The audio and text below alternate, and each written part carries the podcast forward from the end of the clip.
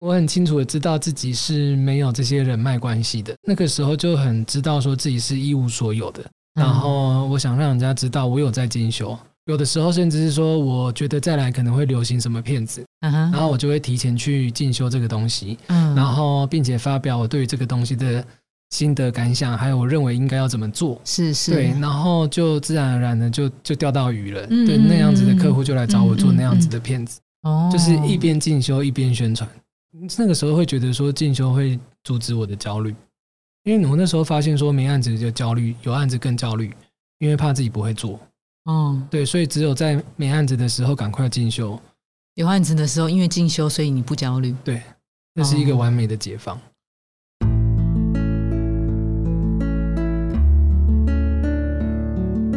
植牙诊所帮你一生都精彩，从新鲜到退休。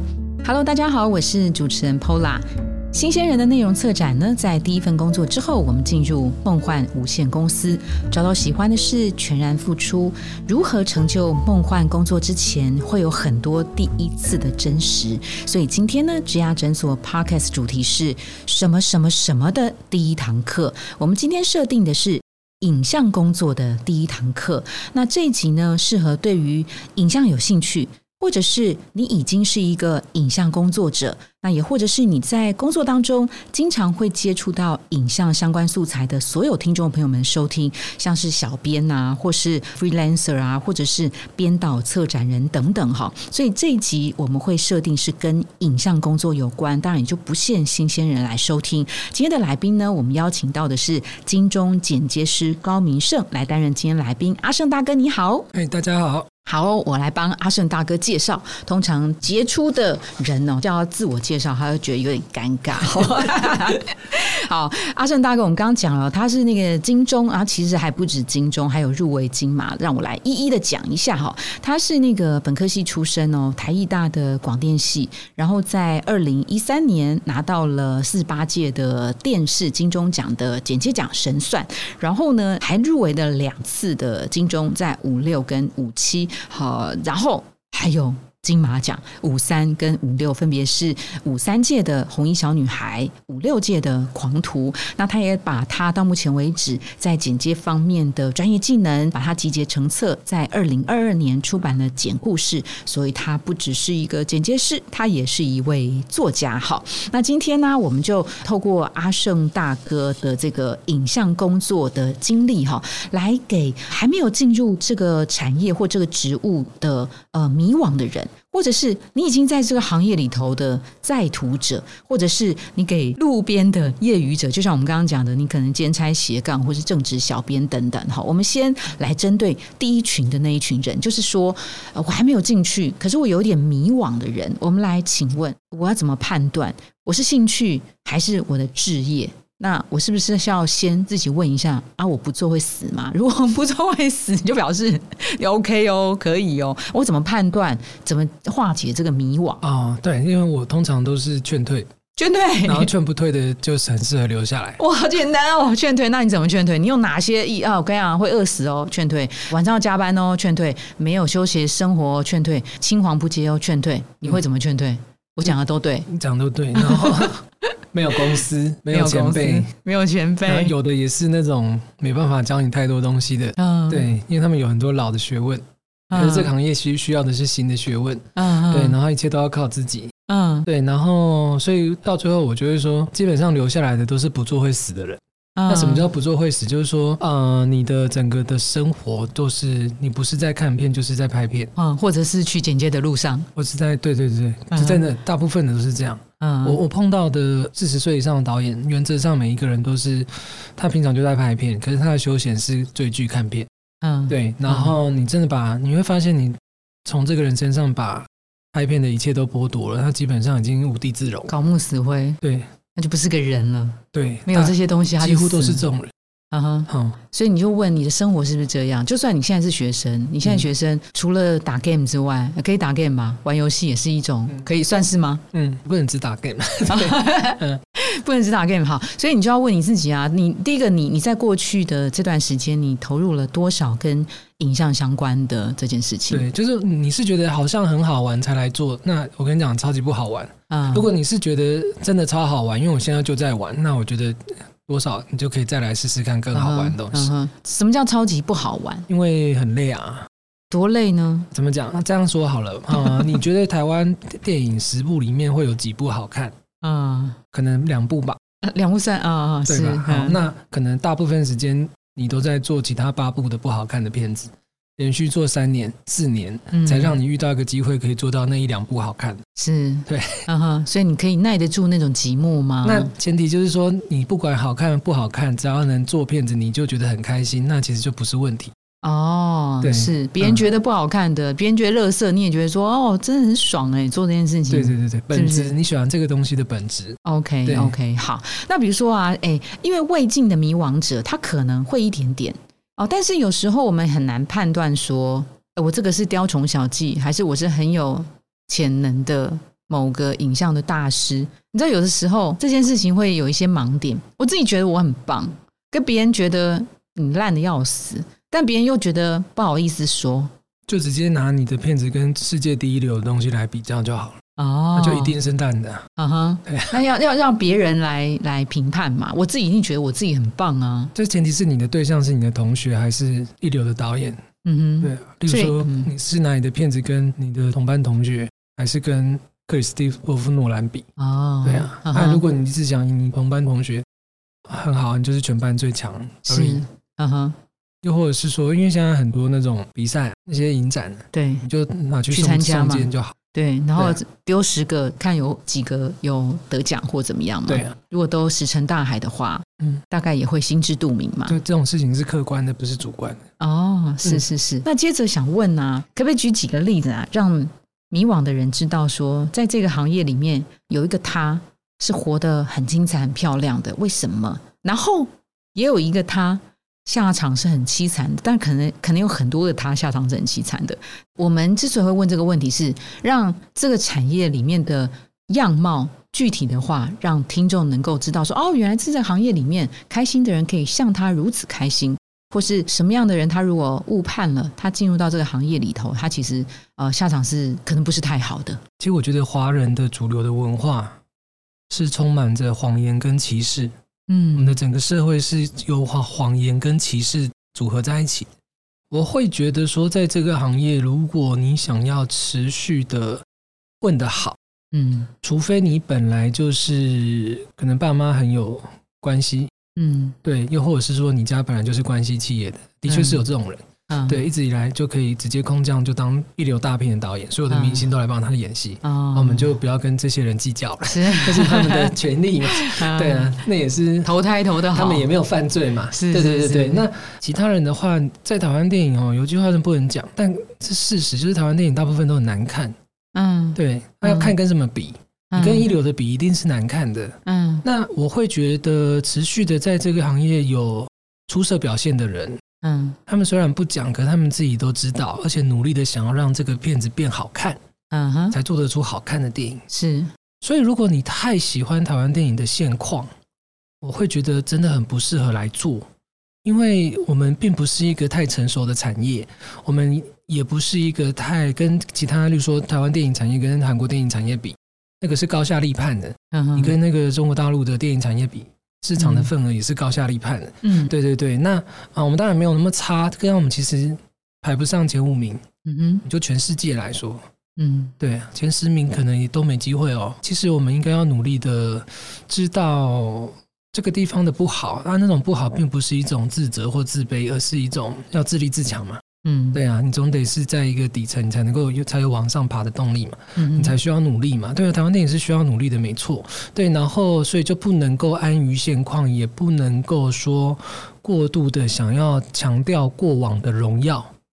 对，那那些过往的荣耀，尽可能的不要放在心上了，会一直有人提的。就像我刚刚一直提金钟奖、金马奖，你会不会听了觉得很烦？还好，我不不不，因为我们没放在心上，所以我不会觉得很烦。对 对对，但但当然已经会有学生跟我说，他觉得《红衣小女孩》一点都不恐怖。但我我可以理解，因为隔隔了那么久了。对呀，对啊，那个时候可能很恐怖，现对啊，对对，所以我们必须要一直去革新。对对对对，那你要革新要进步，那其实都有一个本质，就是你必须要改变。嗯，你的内心的东西必须要一直改变，你的做法必须要一直改变。嗯，对。那回到这个问题哈，就是说我不要举例别人，我就以我自己跟周围的人来举例就好了。然后也不指名道姓，就是说我其实刚进入这个行业，交了一些朋友，蛮多人就开始自得意满。嗯，他觉得他进入这个行业，他的梦想就达成。他只要进入，一只脚进去，他就觉得 fine。对，他就觉得他是这个行业的一份子。然后也有人就是说，拍了一个很小的案子的导演，他就觉得他可以比肩一流的大导演。嗯，对。然后他们就开始享受这一切。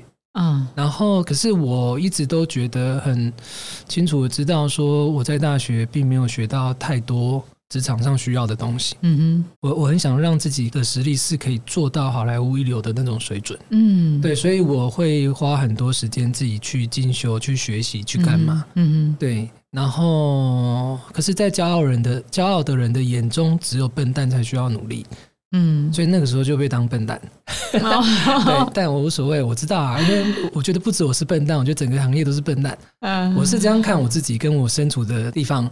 那我觉得我必须很努力才能够超过这一切，或者是说带领这个这个地方往前走。但是这有有点太自自以为是，但至少可以发挥一点影响力。那现在的确也也这样子做到了。嗯，对。那所以你刚刚说有哪些比较好，哪些比较不好？嗯，反而比较好的人都觉得现在不好。嗯，所以他们努力让自己变好。是对啊，比较不好的人都是很快的就满足了。嗯哼，对，然后他们就停滞不前了。嗯哼，可能到现在还说，我以前参加过什么十年前的某某大片呢？嗯，可是，在新的观众的眼里，那个十年前的某某大片对他们来说都是一个当成笑话来讲的老掉牙的事情。是是，对对对对，大概是这样。所以这个问题其实应该相反的问呢，这一行的这一行的他如何活得漂亮？就是他能够接受眼前是很凄惨的，他其实往往能够活得漂亮。如果这一行的他，他觉得眼前就是漂亮的，他后果反而是很凄惨的。对。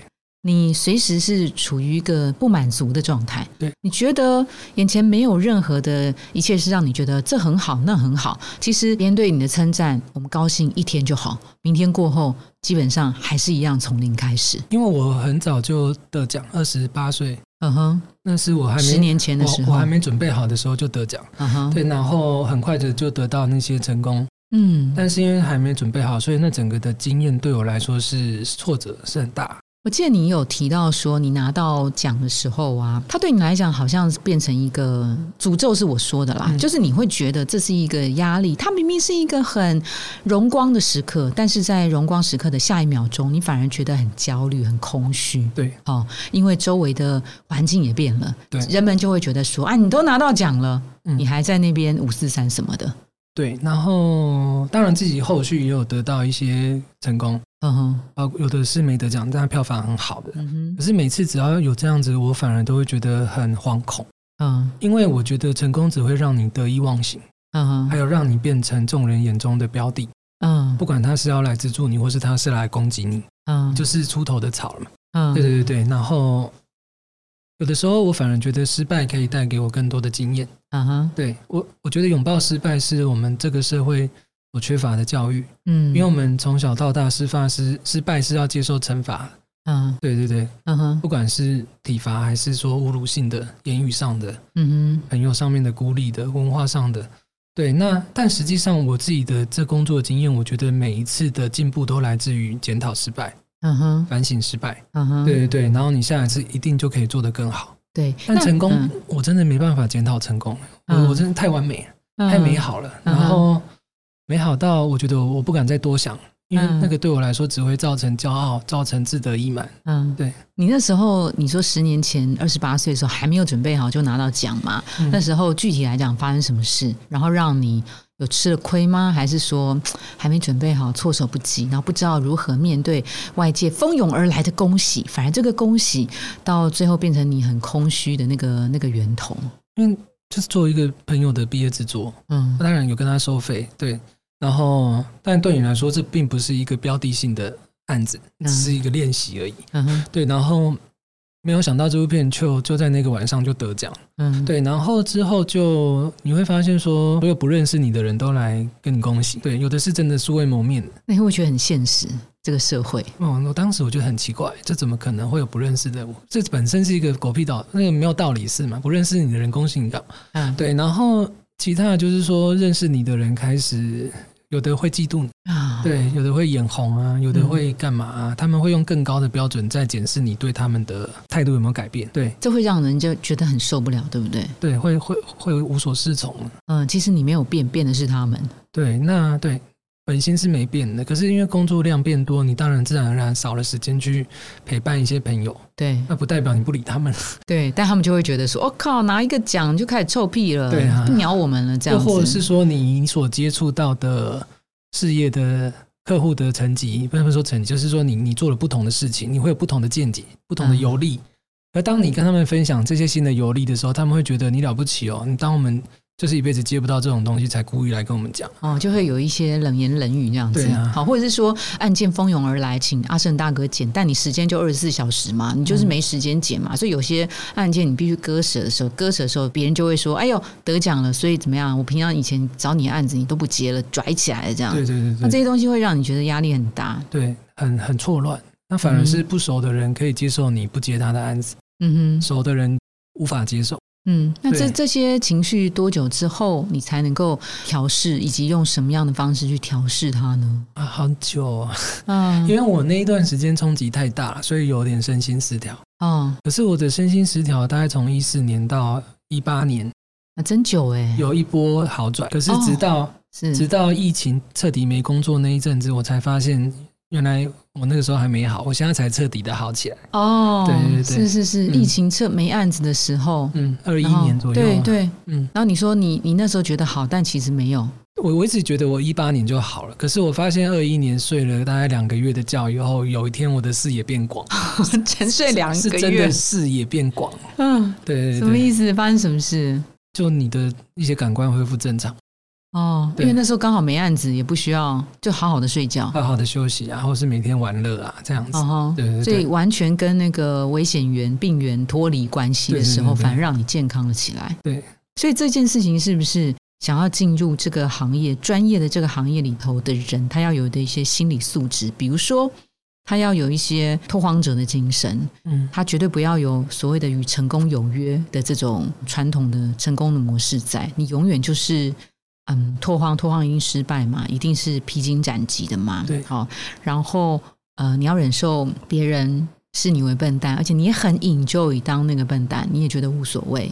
就是说，嗯，必须清楚的认知到一点，就是台湾电影到底有没有厉害过？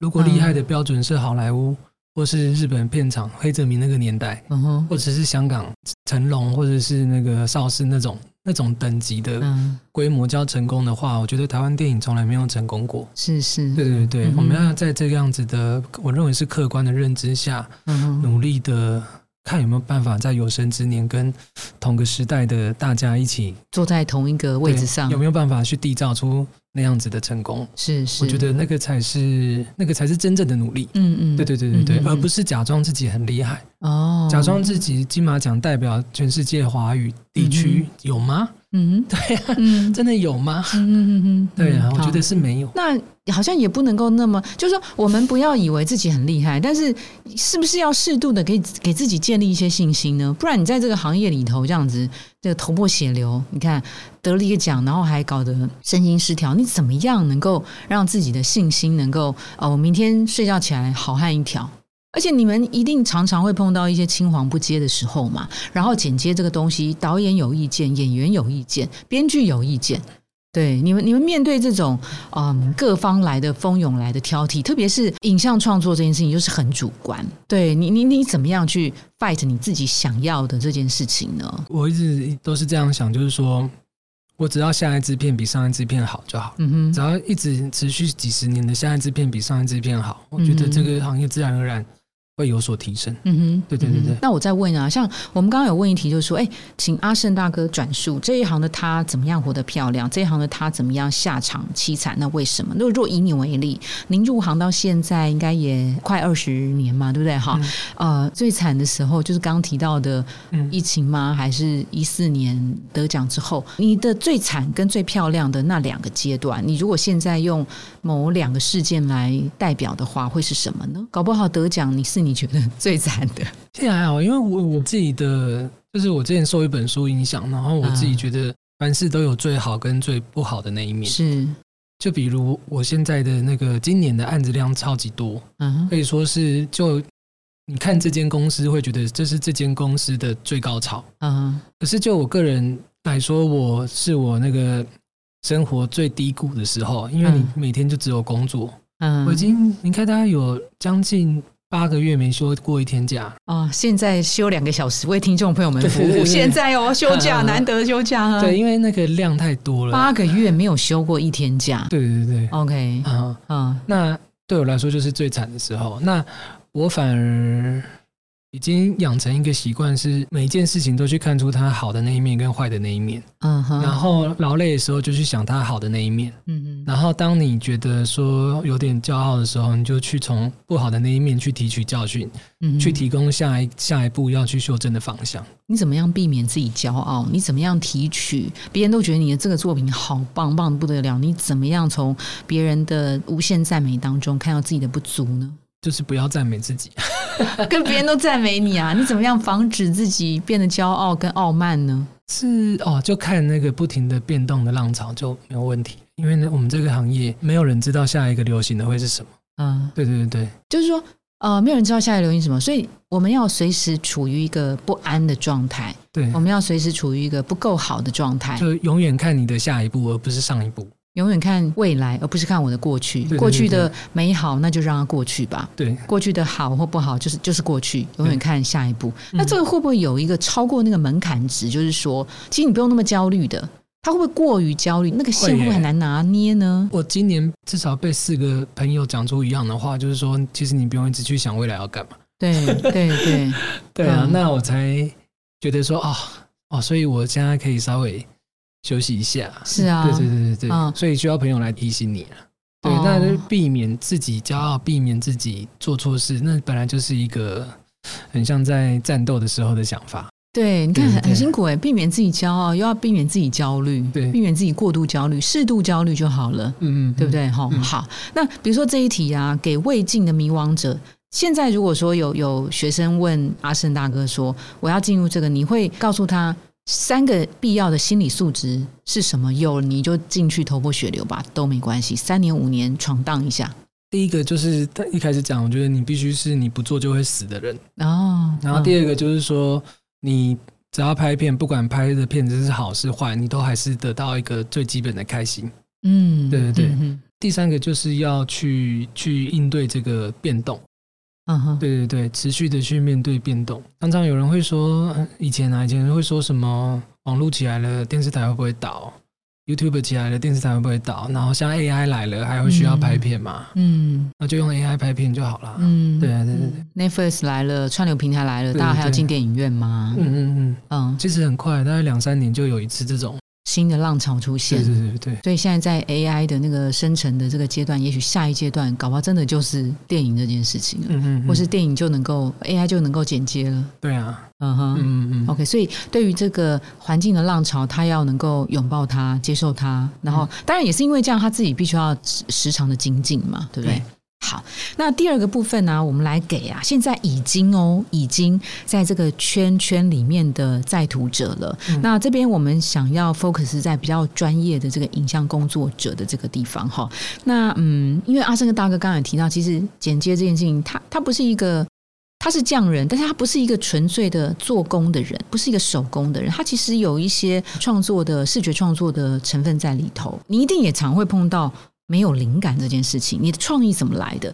你混书店嘛，小时候，对然后你喜欢看漫画嘛，哈，当然现在是电影，对你来讲就是像喝水、像呼吸一样的自然，哈。嗯你的创意平常是怎么来的？你你在路上你会特别看什么吗？比如说你看一部影片、影集，你看的是哪些一般观众不会看的地方？OK，就我常常对学生讲说，不要太相信你的天分，哦，因为天分是会用完的。那为什么天分会被用完？因为天分只是你不经意的累积而已。是哎，那既然是以前累积下来的，总有会用完的一天。是是，所谓的灵感也是这种东西，嗯哼所以你必须那个持续的去累积，很有意的去累积你的创意资料库。所以我我其实一直以来都保有，或是刻意的去养成这个习惯，就是持续的去累积新的资讯。哼，嗯哼，对，那阅读啊、看书啊、看漫画啦、看电影啦、看 YouTube，、啊、甚至看短视频啊，嗯那真的对我来说已经是一个很自然而然的事情。嗯，对，而且是很规律的事情。对，必须很刻意的养成这样的习惯才可以。你会写下一些什么东西吗？除了当然在 FB 上之外，嗯哈、你会写下一些，比如说像工作日志、心得的这种东西哎，。我就都在 FB 写，也写蛮多的。哦对对，因为平平常我剪接就是一种输出了。是，对对，那还有没办法输出的，我就会写在 FB 上面。嗯哼，对对对，那嗯、呃再来就是说，你要持续的去，像我啊我自己就是说，我会养成一个观察路人的习惯。啊，对对对，观察人类的习惯，不只是路人。观察人类的什么？对对，例如说什么样的造型的人比较接近什么样的个性。然后，例如说好了，我、嗯。我我前阵子看到一个很有趣的事情，就是我去 seven 买咖啡，嗯。然后我就看到一个阿伯拿着一包排骨鸡面泡面，然后店员跟他说：“阿伯今天也是红茶吗？”嗯。阿北就很开心的对，那他就在中午十二点的时候买了一包排骨鸡面，然后去 Seven 买了红茶，而且他好像每天都来买红茶。嗯。我在想说，这也太奇怪了，嗯谁会在中午的时间去买一包泡面？而且他是非常开心的，嗯，他会买红茶，那对我来说是一个谜耶，就是你是要买红茶来泡泡面吗？还是说你每天最开心的就是在中午的时间去 Seven 买一包泡面？嗯哼，但你你那包泡面到底是拿来干嘛的？那这对我产生了无无限的遐想。是是，对对对对，那这个东西就被放在我的资料库里。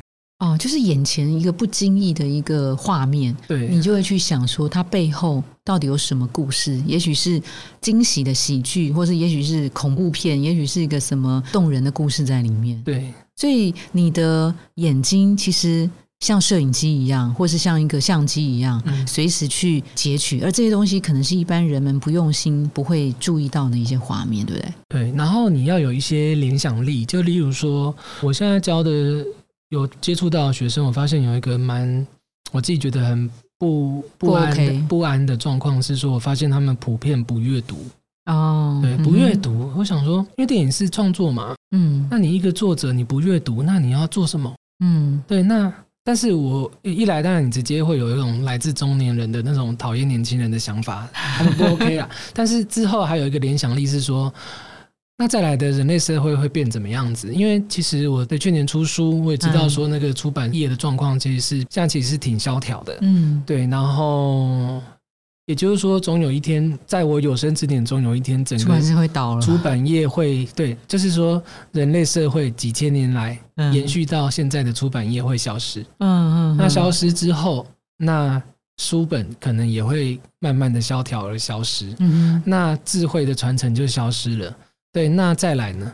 影影像有可能把这些书本很精准的传达吗？还是说会像那些几分钟说电影这样浓缩到几乎没有重点？是是，对对对，只剩重点就没有重点。嗯，嗯，对对对对，然后再来的人类社会将会如何的变化？嗯想着想着，就有点像科幻小说了。嗯，那会不会真的像有一个经典的科幻小说叫做《基地》？嗯基地讲的就是这个事情，是，对，就是未来有一个组织专门在抢救古老的知识，哦，对，然后他们嗯在未来的人类的眼中看起来像是有魔法的人，只是因为他们掌有古代的知识。嗯嗯嗯，所以刚刚阿胜大哥讲的阅读是阅读一般我们以往的书本，而不是阅读影像。就是说我们在透过影像阅读一些故事的时候，其实不要忘了回头去看说经典的这个出版物的这个本身，其实还是有一些值得读的知识啊，或者是学历在里面的，还是要 keep 脉就对了。因为我是做影像的专家，是我以这个为专业，所以我是专家。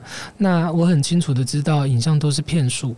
嗯，对，它是利用骗术来让你产生幻觉。嗯哼，对，就例如说，男主角看着女主角眼神，然后浪漫的音乐响起来，观众就知道他要告白了。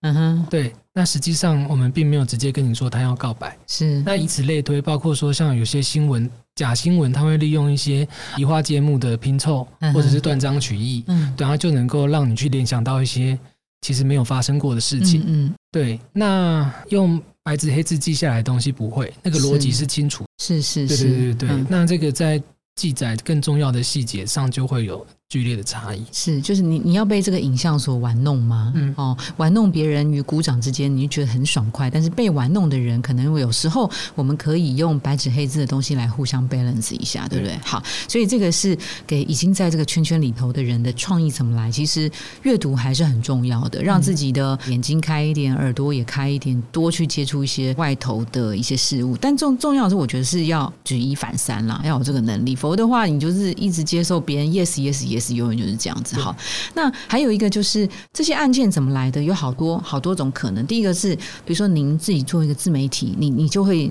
自媒体行销，你就会写一些笔记之类的。比如说他有好的人脉，他有好的作品，当然或是他可能很大方，别人问他，他把他无私的分享，其实有时候可以反馈回来，成为他自己的一些案件的来源。就是您怎么样去经营这些，确保一定程度的案件。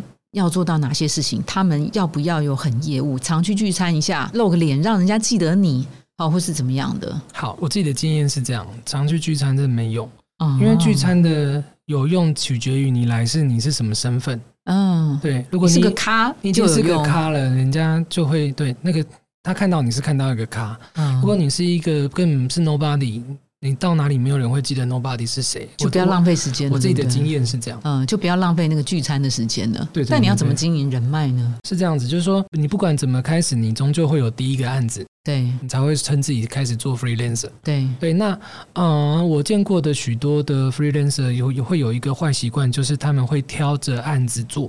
哦，要接不接是一回事，第二个就是说接了还在那边选择自己在这一个案子要付出多少的力气。哦，这不是应该全力以赴吗？对，但我会觉得你应该把每一只案子做到好。是，对你应该让每一个客户都为你留下好的印象。是是，对对对，那他自然而然会去在滚更多的有缘分的时候去推荐你给别人，一步一脚印的啊，脚踏实地的。然后这个可能要或许长达三年到五年之间的累积，嗯，才能够给你带来一个常态的工作量。嗯，对，那这但这是必须要做的。嗯，对。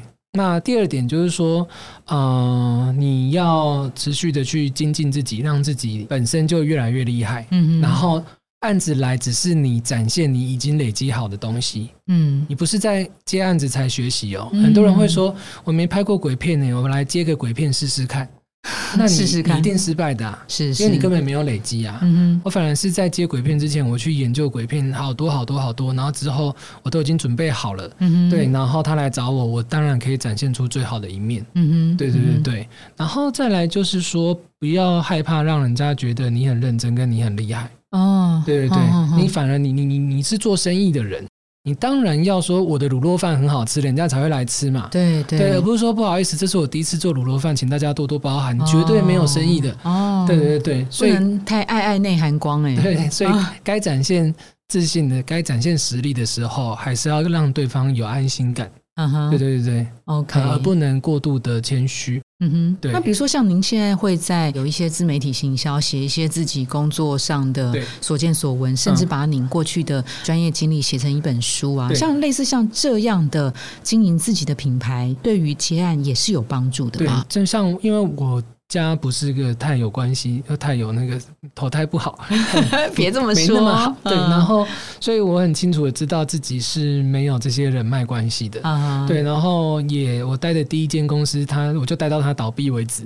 对，所以其实并没有那个什么旧公司还会帮你介绍客户，他们接不下去的分给你。嗯。所以我就那个时候就很知道说自己是一无所有的。嗯哼，对，那我就我其实试过很多方法，我甚至还试过那个我寄那个 email 群主信给所有我有 email 的人，嗯。然后跟他说我这边有在经营这个东西哦，嗯。然后但是其实是没有用的。嗯，对，然后后来我就觉得说，那我不如就是我我自己有在进修，嗯，然后我想让人家知道我有在进修，嗯，对，然后有的时候甚至是说，我觉得再来可能会流行什么片子，然后我就会提前去进修这个东西，嗯，然后并且发表我对于这个东西的心得感想，还有我认为应该要怎么做。是是，对，然后就自然而然的就就钓到鱼了。对，那样子的嗯客户就来找我做那样子的片子。嗯，对特别是像这一方面的相关的专业，在一些相关的社群里面，嗯，哦，这种发酵其实是有一些进见量的可能啦，对，对不对？嗯，可以好你你你你吸引人家的点，终究是你的专业能力。是是对，好，就适度，不是不是适度啦，就是你做什么事不要害怕让别人知道。有时候说，哎、考试你读书没？没有，就是我很怕考出来其实只有六十分。其实我那熬夜苦读啊，其实这个年代已经不需要再回到那个年代了嘛，对不对？不用回到那个以谎言为基底的文化。不用回到以谎言为基底。好，那因为这个行业它其实有时候是一个协作，你知道，好多个不同的角色必须要、呃前前后后或是在此同时共舞，才有办法完成一个好的作品啊。那您觉得这个成绩怎么来？第一个好搭档，第二个好技术，或是第三个有好的专业实力，哪一个对你来讲有没有心中的优先顺序呢？我觉得最优先的是好的监制。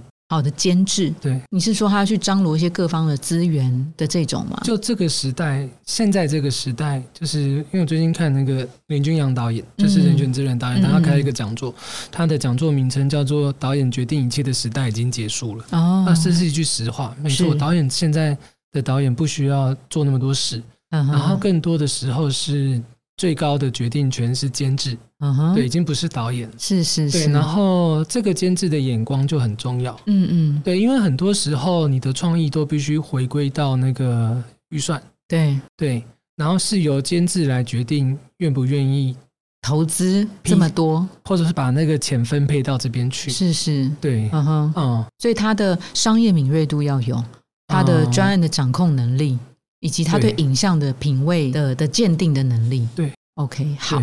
所以监制是我们今天新听到的一个答案哦。嗯哦好，那还有一一个问题就是，怎么度过这个低潮期啊？例如没案件啊、没票房啊，或是猛吞 NG 啊，或者是登高之后有智慧的退场，你怎么度过这些低潮期？低潮期。我以前刚开始做的，大概前三年，那个案子还是有一顿没一顿的时候，嗯，只要是没案子的时候，我就会拿来进修自己。那你哎，等一下问一下，你说嗯有一顿没一顿多惨啊？前三年那个大学毕业退伍之后，是不是？一个月大概都两万块以内，嗯哼，一万到两万块之间，嗯，没饿死比较瘦，对啊，比较瘦比较好。啊。然后你就是空档的时候，你就去进修自己，对，怎么那么棒啊？投资自己哦。一一空档就进修，然后并且把进修的成果心得分享在网络上面，哦。就是一边进修一边宣传，嗯对。嗯，然后嗯大概两个月，不会超过三个月就会有新的机会来。哦，对对对。哦，所以没有放弃自己，那个时候会觉得说进修会阻止我的焦虑，因为我那时候发现说没案子就焦虑，有案子更焦虑，因为怕自己不会做。哦，对，所以只有在没案子的时候赶快进修，有案子的时候，因为进修，所以你不焦虑。对，那是一个完美的解放。哦，对，听起来很老派，但是它就是很实用，对不对？就是进修嘛，就是学习嘛。其其实我我在大概一零零九年一零年，就是我大概二十四岁、二十五岁的时候，嗯有一天突然间被雷打到，领悟到一个真理。嗯，对，那个真理就是说，我发现在台湾要成功不用特别努力，那怎么样？就只要努力就好了。因为大多数人是不努力的，哦，就像你刚刚的很直接说，这是很老实的方法。嗯。对，因为我发现台湾不知道这个教育或这个社会怎么搞的，普遍的鼓励人去追求捷径，认为一步一脚印的都是笨蛋，嗯。对，然后追求捷径的人才是高手高高手，嗯。对，然后导致说，像有一次我在 FB 也 po 相关的，就是说我发现怎么整个社会风气都是去追捧、追捷径、走捷径成功的，嗯嗯对，去走高风险、高杠杆嗯。投资成功的人，嗯然后那种实业家反而都不推崇，嗯哼，对，然后哦只是个牢骚而已，嗯。没想到引来一大串的人留言说，本来就是这样，嗯。只有白痴才努力。啊，是是是，嗯哼，好，所以那个现在很常会问说，快速升迁、快速什么什么晋升对，快速这件事情，在那个阿胜大哥眼中没有所谓快速这件事情，成功就是努力，你可以骗到，可是很快你就你就不要扛了，对啊，你就不要扛了哈。哦，OK OK，好好，那我觉得很实用哎，讲讲这么多干嘛？就是努力，也不用特别努力，别人不努力，你就努力就对了而。且是一天一个小时就够了。你现在已经很很厉害了嘛，对不对？那你现在的学习是什么？因为我后来开始忙以后，我发现我没办法持续一天一小时，我就开始强烈的焦虑。嗯，对，然后我后来找到一个方法，就是我办课程。哦，对对对例如呃，因为教别人哦，我的课程是教人家为钱进修的方法，嗯所以我只教学生进修的方法，嗯然后他们就会去分享他们进修的成果给我，嗯，那我就会跟他们一起学习。你就从他们分享给你的成果当中去学习你。是我我我发包进修的，然后他们还要付我钱，这样。哦，好聪明对，然后甚至说我在开课的时候，例如说最近什么影集很红嗯，啊，例如说《人选自然》很是红，是是，然后我才刚看第一集而已，嗯，然后我觉得我好想研究这个，可是我没时间。没时间看？然后我就会赶快开一个课程，说这是《人选之人》的戏剧结构研究。是，对。所以呢，大家就跟你提出所有的人一看到当红的戏剧就会想来报名，，然后他们钱一收了，你也得硬着头皮下去学习的，嗯嗯。也是要硬挤出时间来学习。嗯对，嗯，我是用这样的方式哦反过来那因为这也可以哦，客服没时间，对。然后你还有钱赚，然后你收了十个学生，我乱讲的，十个或二十个，然后他们会跟你分享，你反而从他们的分享当中去学到了，或是知道了人选之人里面的一些相关的一些结构，。我也必须先自己研究一套，才能够对呀、才能够说服别人，否则你会被对。客诉了。对对对，那就是一个我觉得是强迫自己学习。啊，因为哦。他们付钱给我，也就是要我强迫他们学习嘛。啊很多，时候彼此互相强迫。对啊，那就达到一个我觉得是双赢的局面。哦，嗯聪明啊，真的哦、好好好。那还有一个第三个对象就是给路边的业余者。那这个路边业余者可能人数来讲是最大宗的哦，嗯他可能现在是行销的伙伴、业务的伙伴、企划的伙伴，他常常工作三不五时，他就要剪个小影片呐、或者是要有一些影像视觉的概念去做一些设设计，或是包括他的企划提案等等，也或者是说他是一般的上班族，但是他兼差去做这个影像的这个斜杠。如果针对这种人的话，我我相信阿胜大哥一定也很常被问到说。哎，那我如何？我就是一个平凡的上班族，我要如何加强我影像阅读能力？那我们如何用影像来说故事？好像这两个一定你常会被问到。首首先我，我的立场是观众不要变聪明，我们比较好做事。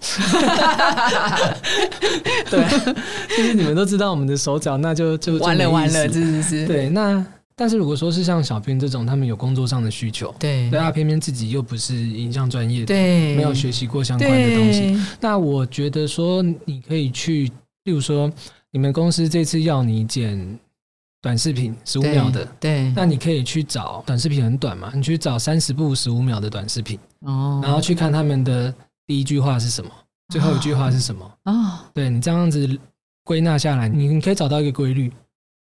哦，第一句话我理解，最后一句话为什么要都都都可以让大家就是看你想要研究什么题目。哦？对，还有说，例如说十五秒到底可以讲几个字，你去把它算出来，哦，其实很容易就算出来了。哦，经过算计的哈，哎，然后你去分析个十五步、二十步，其实你大概就知道它的一个 pattern 大概要怎么做。嗯哼，对对对。那如果你要去做一个微电影好了，嗯。你去找那个成功的、有引起话题的、点击率高的，嗯。然后去看它是什么主题，嗯哼，然后片长大概是多少，哦，对，然后他们是分别是怎么植入的，嗯哼，对，然后你去也是大概你的那个样本数越大，你学的越多，嗯哼，对对，人家字幕是怎么上的，大概是什么字体，其实很容易就找到一个规律。是是，对，像我自己当初接了一个电影预告片，嗯，对，然后不太会做，嗯。我就看了两百部电影预告片，然后去把它分类，嗯。然后分类到最后，我甚至拟出了一个电影预告片的叙事结构，哦。因为真的都这样，嗯。嗯，很很容易就看出来。啊，哦，对，哎，是哎、嗯我们如果是非影像科班出身的，都不晓得说哦，原来影片它也是一种素材文本，是可以这样子分类、这样子阅读的耶。对对对，哦，OK OK，好，比如说一般上班族可能会被接到公司的指令说我要做一个很感人的片，我要做个很哭手的片。那感人其实感人是不是比较容易啊？比较哭手是不是比较难啊？比如说喜剧或者是那个恐怖片，这完全的要靠你的创意想象的空间是比较大的。感人应该是叙事纪实的这个成分比较高。在阿胜大哥的工作经历里头来看，哪一种片的创作其实是最难的？喜剧最难吗？还是恐怖片是最难的？不存在，你要让它存在，我觉得不难啊。都不难，因为就是不存在，所以你就 他一定有方法，所以不是是，嗯哼，我觉得假东西最难呐，假的东西最难，对对对，嗯哼，所以恐怖片呢，写实的东西就不难。那如果呃，好莱坞做那种最难，天马行空的创意是最难。那你要让人家觉得是真的。哦，对啊，你看多少小孩子把《冰雪奇缘》当真，嗯，对啊，嗯，把巧虎当真，这样算吗？还还记一辈子啊，OK，好，有一个额外想要补充的就是说，我自己这样学习的经验，我会发现说，大多数的人做这个行业的人，或者说大多数真的是年轻人，他们都不太喜欢看书。好，那你叫他看小说、看一些漫画，他都已经很困难了。那他们那个只是困难而已，不代表他不会去看。可能你叫他看教科书，他真的是要他的命，好像要他去做一件他不想做的事情一样。但是我会觉得说，教科书里面写的都是最直接的，嗯，最没有转来转去的沟通的客气的说法啊，对啊，没有那些沟通成本，他会很直接、很直率的直接把他的想法跟你讲。嗯哼，然后再来就是说，教科书你在你真的有在阅读高中毕业以后的各行各业需要的教科书的时候，你会发现你是直接的去跟那个该领域的大师对谈。在沟通，他只是透过文字跟你沟通，嗯，甚至很多很多影视教科书，他是用口语的方式在写的，嗯，是用对话的方式在写的，所以其实没有那么困难。看教科书来学习是时间成本最低的，因为很快。对你真的有在阅读，你你两个礼拜可以看完一本书的。嗯再就是你要去看大量的电影，嘿，那你才知道电影是什么。那这个可能是想学拍片的人很很容易想不到的。我不知道为什么现在是这样。哎，他们会觉得拍片比较是我拿着机器去拍，而不是去了解电影是什么。哦，对对对对，那这就会造成说，你以为你在创新，其实人家早就做过。是是，因为你在发明让车子前进的东西，那轮子早就发明了。嗯，对啊，那就会陷入一种很无聊的集体自嗨。台湾第一部什么？台湾第一部什么？难道国外不是已经拍了？